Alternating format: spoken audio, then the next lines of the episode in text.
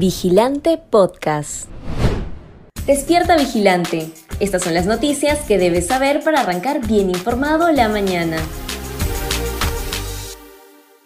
Recuerda que en abril de este año se desató un caos y largas filas en las sedes de migraciones para obtener un pasaporte. En ese momento, la situación indicaba que era resultado de una evidente ineficiencia de la entidad, pero el superintendente Jorge Fernández alegó que una falla en el sistema informático fue la que no permitió imprimir los documentos. El jefe de migraciones se paseó por los medios de comunicación tratando de justificar el caos y el malestar que provocó su institución en miles de ciudadanos que perdieron tiempo, vuelos y dinero.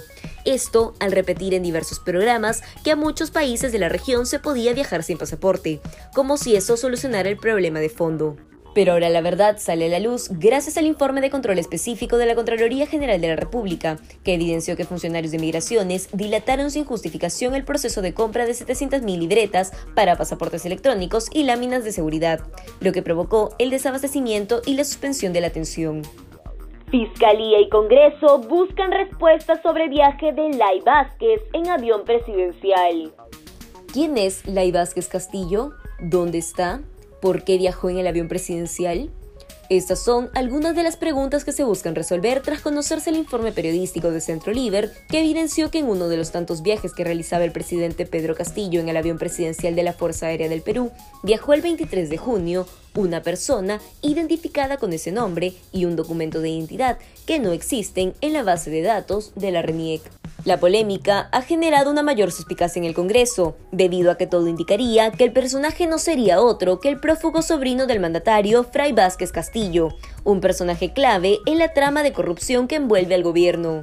Por ello, la parlamentaria Vivian Olivos de Fuerza Popular solicitó a la Comisión de Fiscalización del Congreso citar al ministro de Defensa, Daniel Barragán, y al antecesor José Gavidia para que informen sobre dichos viajes irregulares. En tanto, Héctor Ventura, presidente de la Comisión de Fiscalización, solicitó al comandante general de la Fuerza Aérea, Alfonso Javier Artadi, y al ministro Barragán información detallada sobre el tema. Vinculada al Movadef, logró contrato con la Autoridad de Reconstrucción con Cambios. El 17 de mayo de este año, el gobierno de Pedro Castillo realizó un cambio drástico en la Autoridad para la Reconstrucción con Cambios, esto al sacar de la dirección a Amalia Moreno de manera intempestiva y sin mayor explicación, pese a que era una funcionaria eficiente y con resultados que mostrar. En su reemplazo se colocó a Robert López López, quien hasta el momento se mantiene en el cargo. Cabe resaltar que la Autoridad para la Reconstrucción con Cambios es una de las entidades más importantes para al menos 13 regiones, porque se encarga de promover la inversión para la construcción de diversas infraestructuras dañadas o destruidas por el fenómeno del niño costero en 2017. Pero lo sorprendente de esto es que solo un mes después del despido arbitrario de Amalia Moreno, Mérico Hila Ramírez, ex dirigente del Movadef en Tacna, dirigente del partido magisterial y una de las principales allegadas al presidente Pedro Castillo, logró un contrato por 12 mil soles con la Autoridad para la Reconstrucción con Cambios el 30 de junio de 2022 por la Coordinación Administrativa de Abastecimiento. En concreto, fue por la contratación del servicio en gestión social para la Subdirección Regional de Arequipa. Un dato revelador de esta situación es que la ex dirigente del Movadef habría logrado su acceso al Registro Nacional de Proveedores recién el 22 de junio de 2022, apenas ocho días antes de lograr el contrato con la Autoridad para la Reconstrucción con Cambios. Menil Medina también registra viaje en un vuelo de la FAP junto al gabinete ministerial. Más información de importancia para la opinión pública sale a la luz tras la investigación que realizó Centro Liber al acceder a la lista de pasajeros de vuelos de la Fuerza Aérea que realizó el presidente Pedro Castillo y el gabinete ministerial encabezado por Aníbal Torres. Al parecer, no solo fueron Jennifer Paredes, Mary Coila, Lourdes Paucar o un fantasmal Lai Vázquez quienes abordaron vuelos de la FAB de manera irregular, según consta en los documentos oficiales, sino que ahora se suma uno de los principales implicados en la trama de corrupción enquistada en el Ministerio de Vivienda, Construcción y Saneamiento. Se trata de José Nenil Medina Guerrero, alcalde del distrito de Anguía, municipio que abrió el camino para conocer la manera en que se direccionaban y repartían diversos tipos de obras para beneficiar a los allegados del mandatario.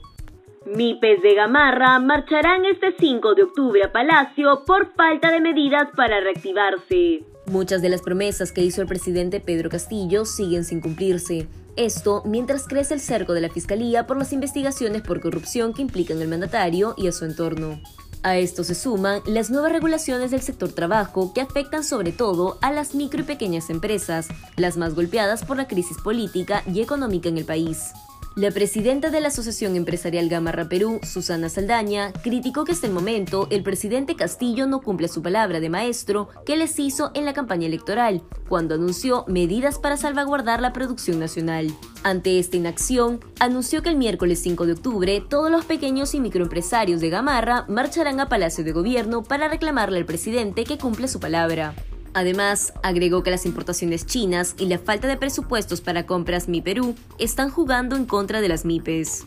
Si quieres seguir informándote, te invitamos a revisar nuestra web vigilante.pe. No olvides suscribirte a nuestro canal de YouTube y seguirnos en redes sociales como Facebook, Instagram y Twitter. Ahora también podrás escucharnos a través de Apple Podcasts, Google Podcasts y Spotify.